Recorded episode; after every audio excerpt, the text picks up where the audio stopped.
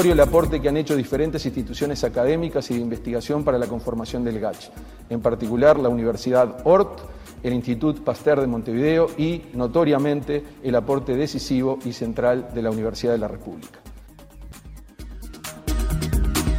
Estas eran palabras de agradecimiento que dejó Rafael Radi en su discurso en el acto de reconocimiento que le hizo Presidencia de la República al trabajo realizado por el GACH, el Grupo Asesor Científico Honorario. Y en sus palabras también pasó un mensaje. Que la pandemia nos alertó sobre un derecho humano que como sociedad estábamos ejerciendo escasamente. Este es el derecho a la ciencia. Este derecho tiene origen en la Declaración Universal de Derechos Humanos de 1948 y ratificado por Declaración de Naciones Unidas en 1966. El derecho a la ciencia y su diálogo con el derecho a la salud y otros derechos humanos representan parte de las lecciones que la pandemia nos ha dejado. Es por eso que esperamos que la experiencia del GACH contribuya como legado para ensanchar y profundizar el derecho a la ciencia y a través de él alentar nuevas vocaciones en nuestros jóvenes, desarrollar un sistema científico más potente e incorporar a la ciencia más intensamente y en forma virtuosa en el desarrollo nacional. En este sentido, la experiencia vivida durante la pandemia ha puesto de manifiesto la fortaleza que puede otorgar la evidencia y la actividad científica para abordar los desafíos actuales y futuros del país. En la misma línea se expresó el doctor Henry Cohen. Los hechos demostraron que hace 14 meses teníamos una comunidad científica sólida, preparada incluso para lo desconocido. Uruguay y el mundo han sido testigos de sus logros y entre ellos no puedo dejar de mencionar el aporte invalorable de la Universidad de la República y también de los institutos Pasteur y Clemente Estable. Hoy sus frutos se recogen, por ejemplo, en la inspiración que generaron en la juventud, que provocó un aumento nada menos que del 45% de los ingresos a la Facultad de Ciencias y una inscripción récord en la Facultad de Enfermería. Y en este contexto ha comenzado una nueva discusión presupuestal en Uruguay con la rendición de cuentas como centro. El próximo 28 de este mes, la Universidad de la República irá a la Comisión de Presupuesto para plantear un refuerzo presupuestal austero y acotado que permitiría la creación de institutos que investiguen sobre vacunas y también sobre el impacto social de la epidemia de COVID-19. El rector Arim dijo días pasados que los recursos que se otorgaron para todo el quinquenio corresponden a lo que se había pedido solamente para el año 2021. De este y otros temas conversamos hoy en nuestra entrevista central con el rector de la Universidad de la República, Rodrigo Arim. Arim, buenos días, ¿cómo está? Buenos días, un gusto estar con ustedes esta mañana. Un gusto para nosotros recibirlo, rector. Eh, en primer lugar, ¿qué le dejan a usted como rector de la Universidad de la República las palabras de los coordinadores del GACH eh, hablando sobre la Universidad de la República en el contexto del trabajo del grupo asesor?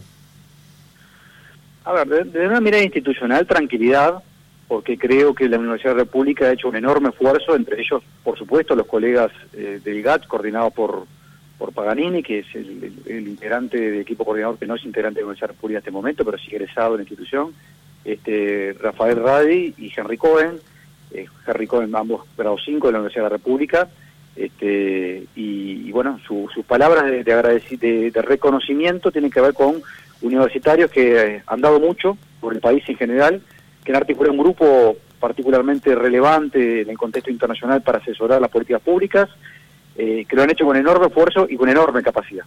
Eh, hay, por supuesto, otros colegas dentro de la Universidad República que han hecho, hecho esfuerzos en, el marco del COVID en otras direcciones, en otros contextos, pero creo que es parte de, de esa sensación de tranquilidad que tenemos los universitarios, de haber hecho, de estar haciendo todavía un esfuerzo muy grande para intentar aportarle al país ¿no? todas las capacidades que tiene la institución en este caso. Y si tuviera que pedirle, eh, rector, un repaso, aunque sea somero, de cuál fue el trabajo de la Universidad de la República desde la llegada de la, de la pandemia a Uruguay. Yo diría que el trabajo de la Universidad de la República vinculado a la pandemia paradójicamente comenzó antes que el 13 de marzo se detectaron los primeros casos de COVID-19 en Uruguay del año pasado. Y comenzó, por ejemplo, en el laboratorio de la Facultad de Ciencias, eh, donde docentes de la Facultad de Ciencias Instituto Pasteur eh, comenzaron a, diseñar y a estudiar la posibilidad de aplicar protocolos de diagnóstico del COVID en el caso que eh, la enfermedad llegara a Uruguay, cosa que sucedió algunas semanas después. Gracias a eso, el Uruguay tuvo la capacidad de diagnóstico temprana que, que se pudo desarrollar durante el primer semestre del año pasado.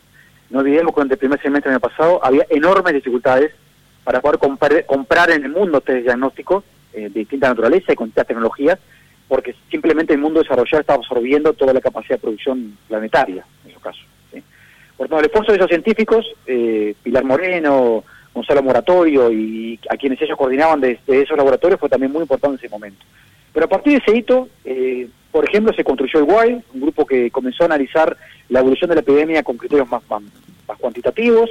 Eh, parte del WILD luego fue también absorbido por el GACH. El GACH, como creación de la presencia de la República, absorbe estos recursos y una enorme cantidad de, universitarios que se destinan a, se dedican a aportar al país desde el GACH, pero también desde la Facultad de Ingeniería, reparando respiradores, este, o eh, Facultad de Arquitectura y Facultad de Ingeniería junto a la Facultad de Enfermería, digamos, diseñando y produciendo eh, en acuerdo con el Ministerio de Salud Pública eh, material de protección facial para el personal de la salud. el esfuerzo que hay también de armar seminarios desde todo el año de nuestra República, 2020 y 2021 también, armando seminarios para intentar informar al público, desde temas que tienen que ver con la evolución y las características de la epidemia hasta temas como tienen que ver las vacunas o las posibles políticas públicas que habría que desarrollar para mitigar algunos efectos sociales de la pandemia yo diría que, la, Universidad de la República, pese a los bajos niveles de presencialidad que tuvimos para proteger al país, eh, estuvo en pleno movimiento este año eh, y pusimos todas nuestras luces al servicio del país. Siempre se puede hacer algo más, por supuesto, pero también se mostró las capacidades acumuladas, algunas cuales son novedosas, porque estamos hablando de gente joven que se integró a la vida académica hace relativamente poco, luego de su formación de grado y posgrado dentro del país y fuera del país, pero que demostró una enorme capacidad de respuesta ante estas circunstancias. Arim, eh, hubo varias instancias que, por ejemplo, el CDC fue transmitido por YouTube, por ejemplo, recuerdo alguna vez de haberlo visto, donde incluso los coordinadores del GACH participaron de distintas actividades, no solo del CDC, sino de varias, ¿no? Exactamente. Mire, el único CDC, tuvimos el año pasado, en el segundo semestre del 2020, con la evolución de la epidemia, hicimos dos CDC presenciales, ¿sí?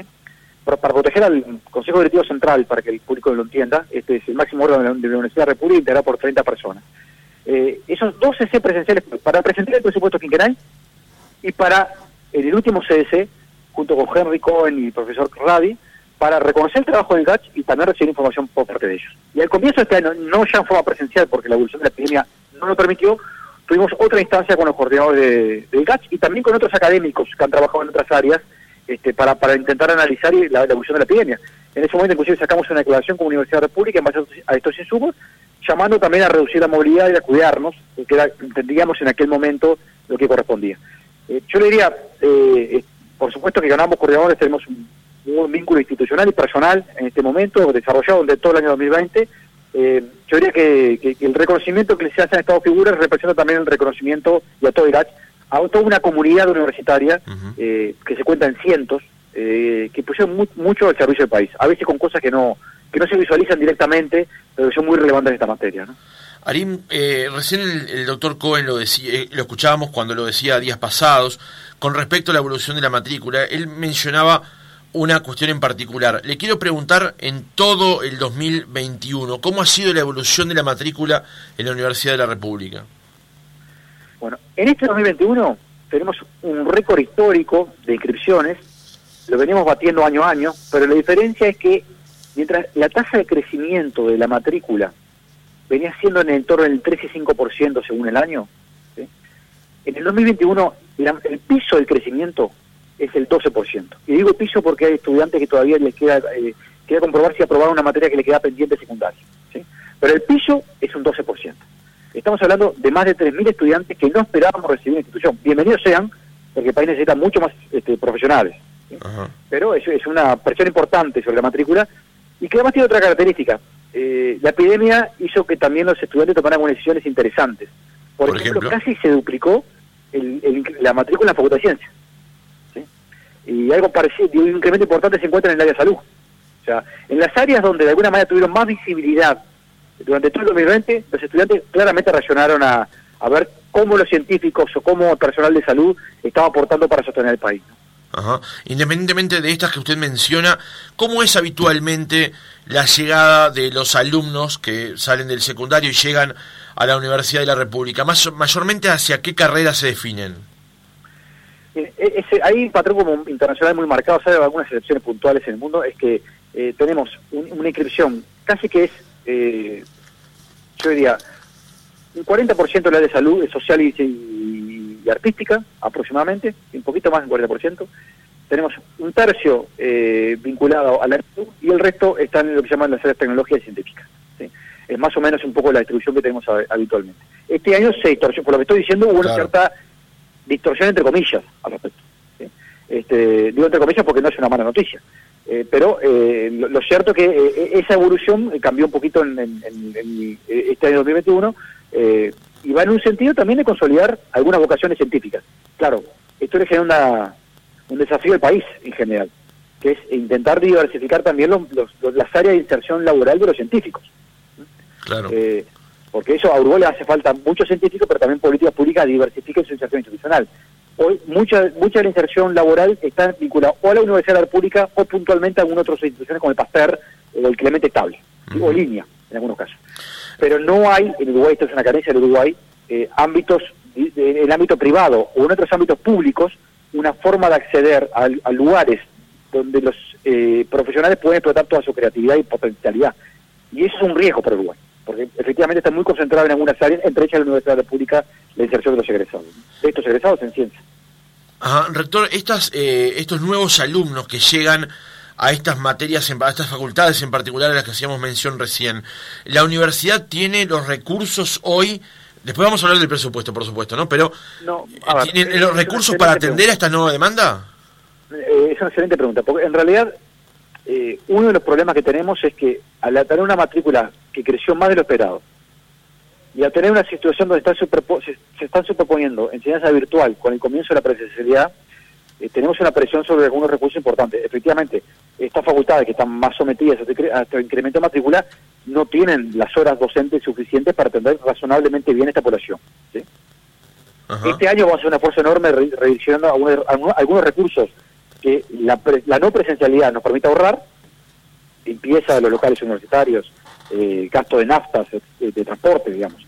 Pero ni bien retorna la presencialidad, esos recursos no están disponibles.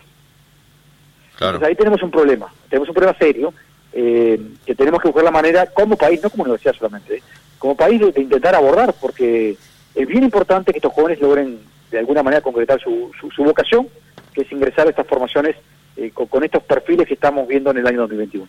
Sería muy frustrante que una cantidad de gente que se este, direcciona a materias o a eh, facultades que habitualmente no tienen esta demanda a partir de este escenario que se dio con la pandemia, después no tuvieran los recursos suficientes de parte de la autoridad para poder llevar adelante esa vocación, ¿no? Yo diría que es, frustrante para los estudiantes y preocupante para el país. Este, porque en realidad eh, estamos frustrando la posibilidad de desarrollarse en algunas áreas, pues no vamos a tener todos los recursos para ellos. Imagínense que, por ejemplo, la Facultad de Ciencias o mismo Enfermería, creando los cupos para poder crear prácticas clínicas o experiencia de laboratorio, que son experiencias que tienen que estar ciertamente controladas. Bueno, si no tenemos los recursos para poder escalar estas formaciones en estos ámbitos, ya sea clínicos o de laboratorio, por ejemplo, vamos a tener enormes dificultades para que los estudiantes no se frustren y sobre todo las cosas para que el país no tenga profesionales que los necesita, que los necesita. Uruguay tiene pocos estudiantes universitarios, a veces hay un, un mito que somos demasiados, no, tenemos un atraso relativo importante en esta materia, con la región y con el mundo.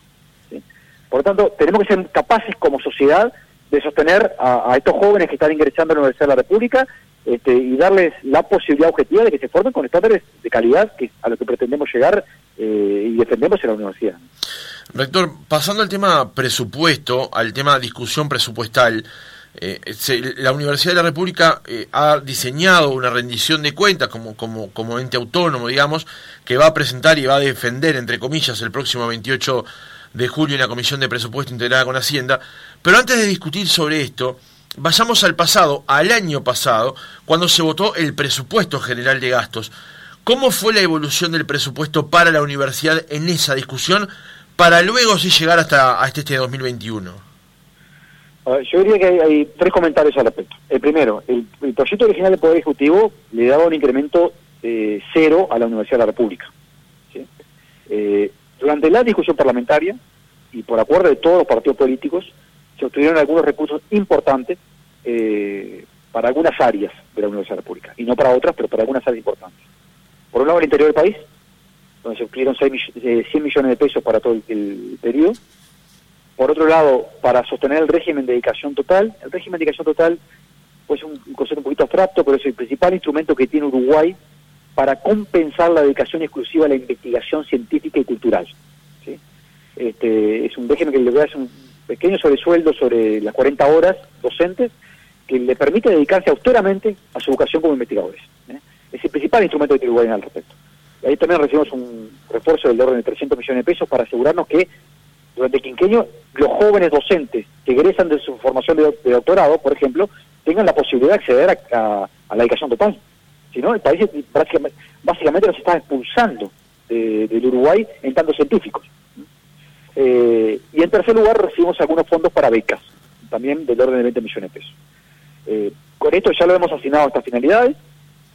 Eh, el tercer comentario es que en realidad hay algunas áreas que están descubiertas y nosotros no vamos a hacer énfasis en esas áreas en este momento, en este 2021. Por ejemplo, hay carreras que se habían aprobado académicamente pero no tenían financiamiento. ¿Por ejemplo? No, están instrumentadas. Eh, por ejemplo, ingeniería en medios, en medios de comunicación. Ah, justo estamos hablando de medios de comunicación. Hay una carrera conjunta entre la Facultad de, eh, de la Información de Comunicación y la Facultad de Ingeniería, para poner un ejemplo concreto. Una carrera que es en Administración de Sistemas Informáticos, entre la Facultad de Ciencias Económicas y Administración y la Facultad de Ingeniería también. Eh, hay otros ejemplos que están sobre la mesa de, carreras que han sido aprobados y no están instrumentadas en este momento. Nosotros eh, para esas carreras no tenemos recursos, como tampoco tenemos recursos para eliminar los cupos en algunas carreras. Escuela de Tecnología Médica, Educación Física, todavía tiene cupos y o se recurre al sorteo u otros mecanismos para eh, de alguna manera racionar el ingreso a, a, a esa carrera. Bueno, este 2021 la Universidad República el planteo que hace es Uruguay atraviesa un problema serio como el mundo, pero en particular Uruguay, crisis sanitaria, crisis social, crisis económica, en este 2021, que puede cambiar en 2022, pero en este 2021, en esta rendición de cuentas, la universidad solamente va a pedir recursos asociados a situaciones críticas que afecten o la capacidad que tiene la universidad de aportarle al país para avanzar y mitigar los efectos negativos de la, de la epidemia, en esta, esperemos lo que sea la post-pandemia, y el, o que afectan las condiciones de enseñanza de base de la institución. Básicamente son los grandes rubros que estamos este, solicitando. Eh, vamos a primero, sí, por favor. No le decía, vamos a, desarrollar esos conceptos a los que usted hace referencia, para los cuales la Universidad de la República pide una ampliación, entre comillas, del presupuesto en esta discusión de rendición de cuentas. Exactamente. el, primer, el, primer grupo, es, o sea, de la misma manera que la Universidad de la República, a través del trabajo de GACH este, y de otros grupos, ha, demostrado su enorme capacidad de aportar al país durante la epidemia, estamos pensando que con recursos menores, eh, en particular el Hospital de Clínicas puede hacer aportes muy relevantes para mejorar la manera que Uruguay emerge a la pospandemia y esto lo hemos conversado con ACE también, eh, lo estamos transmitiendo los legisladores de distintos partidos políticos.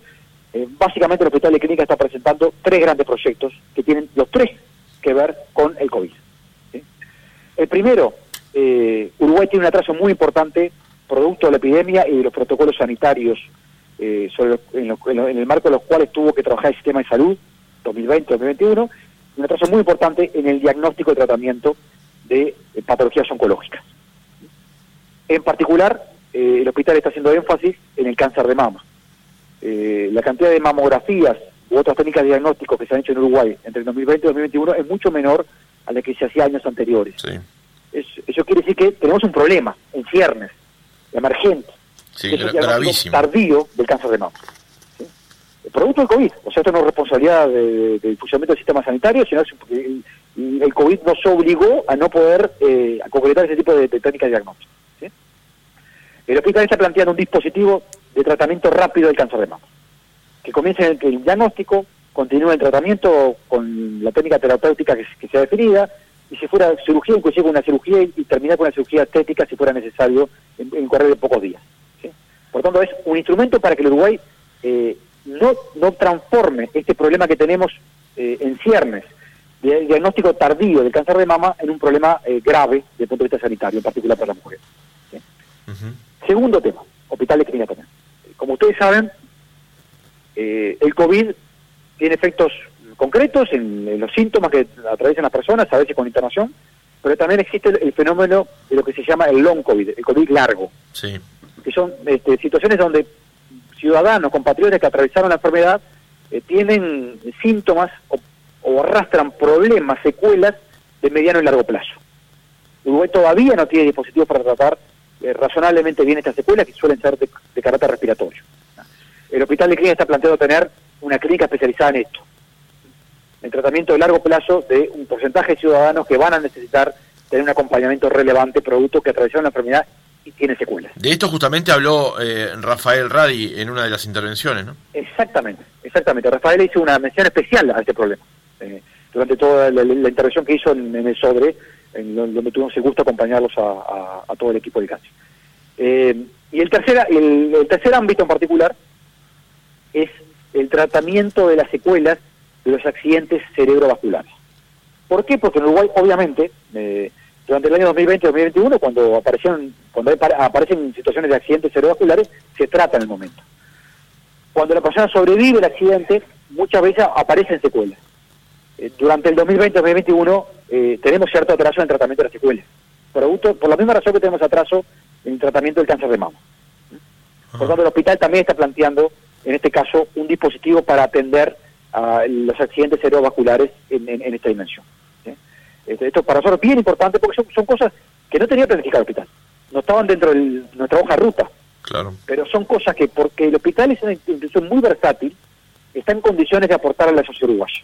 Entonces son tres áreas concretas que le planteamos al país desarrollar para poder este, emerger en mejores condiciones sanitarias en este caso de, esta situación tan crítica y tan dolorosa que, están, que hemos atravesado con el COVID. Y hablando en plata, rector, ¿a cuántos recursos aspiraría o necesitaría, mejor dicho, la universidad para cumplir con estos objetivos de, corto plazo, digamos? Ahí, está. Para estos tres objetivos, estamos hablando en entorno para cada uno de ellos de entre 20 y 25 millones de pesos. Eh, si uno lo ve como inversión puntual, es muy poco dinero público y tiene un enorme retorno. Porque son aportes claros eh, a situaciones que muy concretas que está atravesando el Uruguay o va a atravesar en términos sanitarios. Este, entonces, eso por un lado. Ahí tenemos un gran aporte que pretendemos hacer de la Universidad de la República. Una segunda área tiene que ver con la educación y la pregunta de ustedes de temprana eh, me adelanta sobre eso. Tenemos un problema de... Un problema no, tenemos la buena noticia que tenemos un aumento de la matrícula, tenemos que acompasar ese aumento de la matrícula con un crecimiento de la zona docente. En particular, ahora docentes asignadas a las facultades tuvieron más incremento de, esta, de este incremento de, este aumento de la matrícula. Como decíamos, Facultad de Ciencias, Facultad de Enfermería, este, que son áreas donde claramente esto sucede. Facultad de Medicina un poquito menos medida. Además de esto, hay una dificultad que estamos atravesando como, como sociedad. Eh, la crisis social se está traduciendo a nivel universitario en un incremento muy marcado en la solicitud de becas. Nosotros veníamos con una estabilidad muy grande en la solicitud de becas en los últimos 10 años. Comienza a haber un aumento de estudiantes que piden becas, apoyos económicos, de alojamiento, de materiales, etcétera, etcétera, en 2019. Ese aumento mm, crece en forma muy marcada en 2020 y vuelve a tener un crecimiento eh, sostenido en el 2021. O sea, de la estabilidad de la década pasada pasamos a un incremento en la solicitud de becas. Y esto es producto de la crisis social y es esperable. O sea, los estudiantes provienen de hogares que tienen más dificultades laborales, de ingresos, para poder sostener a los jóvenes en el sistema educativo, en particular el sistema educativo terciario. Eso hace que intenten recurrir a mecanismos de política pública para tener el apoyo necesario que les permita concretar el derecho a la educación superior. Nosotros creemos, desde la Universidad de la República, de que hay políticas que no pueden tener un corte procíclico. No puede ser que el Uruguay tenga menos becas cuando los jóvenes necesitan más becas. Cuando hay más jóvenes, requiere apoyo. Por tanto, de vuelta, esto es bien efecto COVID y efecto de la crisis social COVID. Eh, el Uruguay necesita tener más músculo en términos de sostener a los jóvenes el sistema educativo y tercero también. Por eso estamos solicitando algunos recursos incrementales que nos permitan no, no satisfacer toda la demanda, sino satisfacer la demanda de lo que tenemos identificado como 800 estudiantes en situación de vulnerabilidad extrema. Hoy estamos cubriendo, hay alrededor de 500, de repente. Por estamos, estamos haciendo una solicitud también en esta área. Bien, rector. sí, perdón, eh, adelante. Estamos, eh, la última carta que es mirando al futuro. Necesitamos construir capacidades científicas asociadas al COVID, pero mirando hacia adelante. Le estamos planteando al país avanzar en el diseño de un instituto de investigación en vacunas y en el diseño de un instituto de investigación sobre las secuelas de largo plazo del COVID social. En vacunas, el mundo lo está haciendo. Eh, en la región, por ejemplo, Chile está avanzando en esa dirección, Brasil ya tiene consolidada estructura de investigación en, estos temas. Eh, Uruguay tiene que ponerse a rueda en esto. Tenemos masa crítica, tenemos capacidades de investigación en otros, en otros eh, jóvenes investigadores. tenemos que darle los instrumentos y, las herramientas para que puedan desarrollar esa capacidad al servicio del país.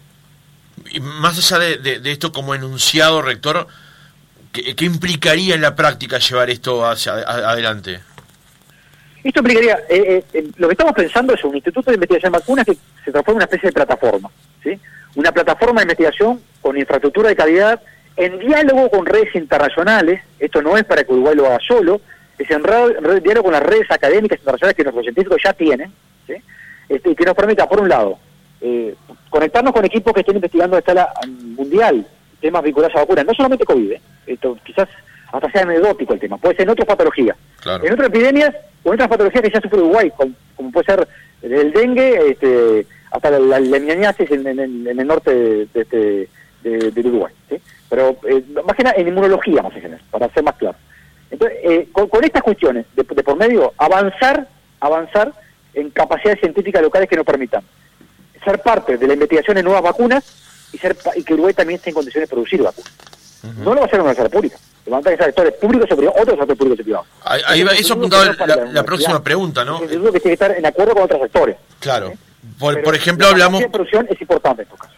Por ejemplo, eh, eh, la universidad junto, por ejemplo, con Pasteur, junto con Clemente Estable, junto con otras organizaciones en la misma dirección, digamos. Exactamente. Todos los organismos, organismos debemos ser parte de una, de una plataforma de estas características, pero a la vez tiene que haber eso, otros socios, inclusive privados, para la producción. Ajá. También eh, estaría la posibilidad, eh, rector, de buscar recursos por fuera del presupuesto nacional, digamos, por ejemplo, con ayudas que vengan desde el exterior en, para una realidad como esta en particular? Por supuesto, nosotros estamos abiertos a, a cualquier mecanismo de financiamiento. Esto tiene que ser siempre en acuerdo con el Poder Ejecutivo, ¿verdad? O sea, el Poder Ejecutivo que tiene que tener iniciativa, por ejemplo, para la Universidad de República no puede pedir un préstamo, por ejemplo. Mm, sí, claro. Pedir una ayuda internacional eh, sin el apoyo del Poder Ejecutivo. Y nada más no correspondería que lo hiciéramos.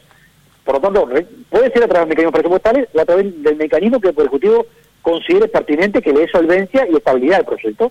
Pero lo que estamos poniendo arriba de la mesa son proyectos que creemos que el lugar tiene que encarar hoy, porque vamos a perder algunos escalones. El, mundo está avanzando en esta dirección y en muchos países están tomando la senda de, avanzar en construir buenas plataformas de investigación estatal. Eh, eh, es importante que Uruguay mantenga su capacidad de diálogo, de articulación y funcionamiento en red en esta materia. Rector, ya nos vamos acercando al final del reportaje, me quedan algunas preguntas por hacerle, pero para cerrar este episodio o este núcleo del reportaje, el próximo 28, decíamos, la Universidad de la República va a concurrir a la Comisión de Hacienda y Presupuesto para debatir estos temas. El gobierno ya ha dicho en, las etapas previas, cuando la rendición de cuentas ingresó al Parlamento, que el gasto iba a ser cero, o el mejor dicho, el aumento del gasto iba a ser cero, y que se iba a destinar recursos para primera infancia y modificar lo que tiene que ver la problemática del, de los asentamientos. ¿Ya hubo algún encuentro previo entre UDELAR y alguno de los legisladores para avanzar en las propuestas que plantearon la universidad? Sí, eh, eh, me he reunido con, legisladores de todos los partidos políticos, he encontrado receptividad en el Parlamento al respecto. Por supuesto que eh, todos entendemos que hay recursos que hay que analizar en su disponibilidad en la región de cuentas pero lo que puedo afirmarles es que he encontrado una receptividad muy importante en todos los partidos políticos con respecto a estos planteos muy concretos, yo diría extremadamente racionales y austeros que está haciendo nuestra República, que son además mirando el problema del COVID y sus consecuencias en el corto, mediano y largo plazo. Bien, rector, hace un momento manejábamos la situación actual del Hospital de Clínicas, los proyectos que hay para el hospital, de hecho estamos gestionando un reportaje con el doctor Villar para poder profundizar en ellos. Ya el Hospital de Clínicas, en, toda la discusión que se ha dado previamente en los últimos años con respecto al Sistema Nacional Integrado de Salud, ¿usted cree que ha encontrado su lugar finalmente? ¿Se ha eh, establecido cuál es el rol que cumple el Hospital de Clínicas dentro del Sistema Nacional Integrado de Salud? No, eh, es una materia pendiente, es una materia pendiente donde en realidad el hospital eh, ha quedado en una situación como de inserción ad hoc en el sistema sanitario, eh, y con vínculos con ACE, que son vínculos muy importantes, pero simultáneamente no necesariamente sistemáticos. Eh, de hecho, en el día de ayer estuvimos eh, conversando con, Leonardo Cipriani, este, de, como presidente de ACE, y, Eduardo Henderson al respecto, gerente general de ACE, y junto con el director Villar, eh, sobre el futuro también del hospital y lo que el hospital puede aportarle en general el funcionamiento del sistema de salud uruguayo y en particular su subcomponente público. Este, nosotros estamos convencidos con, desde la Universidad República y también en particular con, con el doctor Villar, que tenemos que avanzar en buscar la manera de encontrar, en el medio de una situación tan crítica como la que vivimos, eh, mecanismos que habiliten una reestructuración del hospital importante eh, de cara a lo que puede aportarle el hospital a ACE en particular y al sistema de salud en general. Hemos, estas conversaciones que hemos comenzado a tener con, con las autoridades nacionales, no lo hemos incorporado en el presupuesto nacional, ni en el presupuesto nacional, eh, ni en particular tampoco en la eh, rendición de cuentas. Eh, en entendido que entendemos que, hay un espacio de diálogo y de, intercambio con el Poder Ejecutivo y con ACE, que, es lo que puede viabilizar un proyecto de esta naturaleza. estamos en etapas iniciales de diálogo auspiciosos para buscar una solución de largo plazo al hospital de clínica. Ojalá que, sea una voluntad y que logremos hacerlo con, las autoridades de ACE. ¿Y cuánto tiempo debería llevar ese diálogo auspicioso? Porque capaz que con el diálogo en un momento hay que ponerle una, una fecha tope para poder llegar a algo concreto. Yo, diría que en eso mucho, no podemos hacer muchos anuncios, pero las conversaciones que hemos tenido eh, eh, eh, son auspiciosas y, por supuesto, no no pueden eternizarse. Y tenemos que llegar a la conclusión si se puede hacer o no se puede hacer en este, en este periodo de gobierno en particular. Este, pero yo diría que en los próximos meses es probable que tengamos alguna novedad al respecto y, y lo haremos trabajando con las autoridades al respecto, que, son las que tienen que hacer en todo caso los anuncios que, que corresponden. dos preguntas breves para el cierre, rector. La primera, ¿cómo ha dado, eh, qué, pasos ha dado, mejor dicho, la Universidad de la República con respecto al tema de la presencialidad, vista una situación sanitaria diferente a lo que fue comienzos de año, por ejemplo? ¿Se ha ido avanzando ya en ese tema?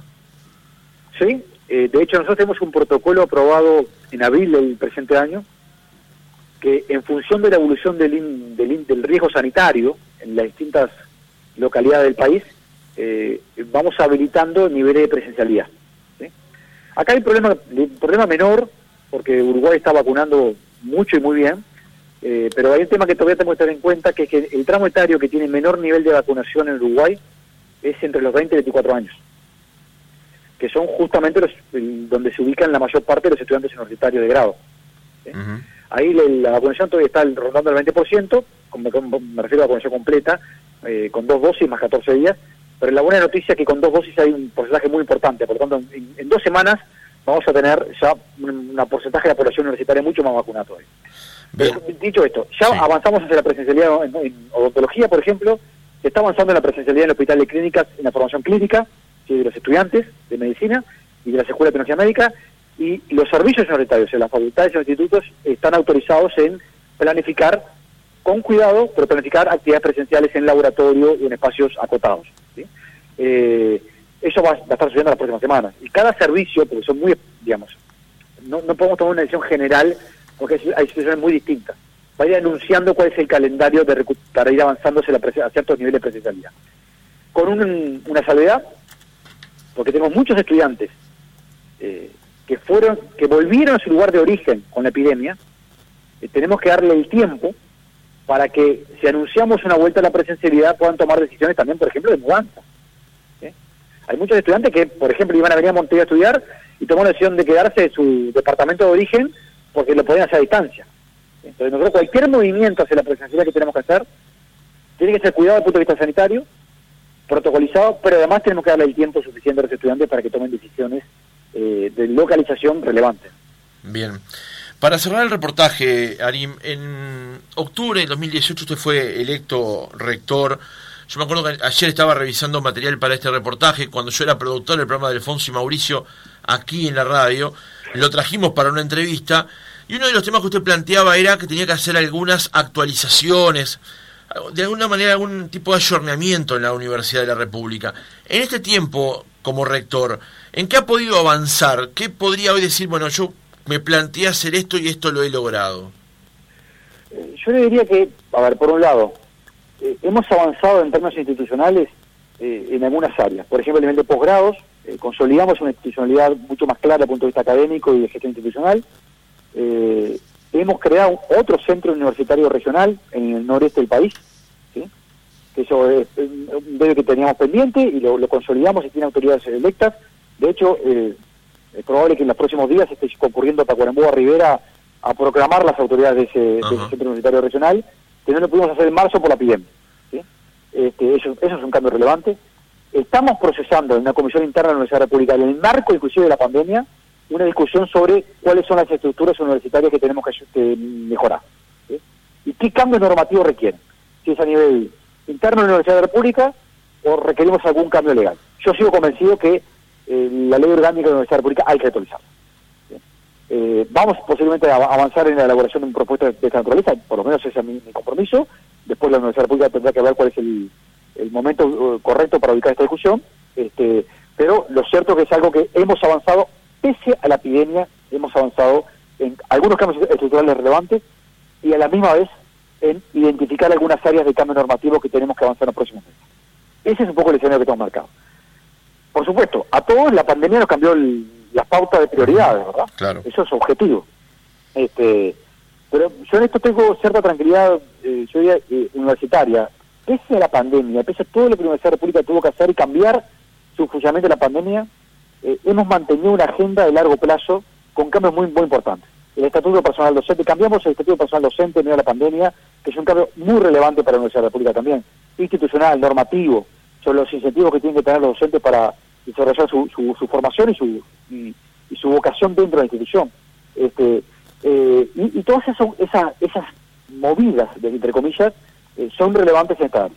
Estamos discutiendo también alguna posibilidad de, innovaciones en el plano de la investigación, eh, producto de, algunos recursos que estamos redireccionando. bueno, por eso posiblemente haya novedades en los próximos meses. Yo le diría, ¿avanzamos todo lo que para mí era necesario? Por supuesto que no la universidad se mantuvo en movimiento y no se detuvo pese a la pandemia, y atendió la situación de la pandemia y siguió avanzando en estas agendas. Cambió el estatuto personal docente, creamos otro, centro universitario regional, avanzamos en el plano del posgrado, bueno, tenemos que avanzar más todavía en el plano de, un gobierno que sea más ágil, que preserve su, democracia interna y que incorpore a todos los colectivos en, la gestión universitaria. Rodrigo Arim, rector de la Universidad de la República, muchas gracias por haber estado otra mañana con nosotros. Por favor, un gusto estar con ustedes y muchas gracias por la entrevista.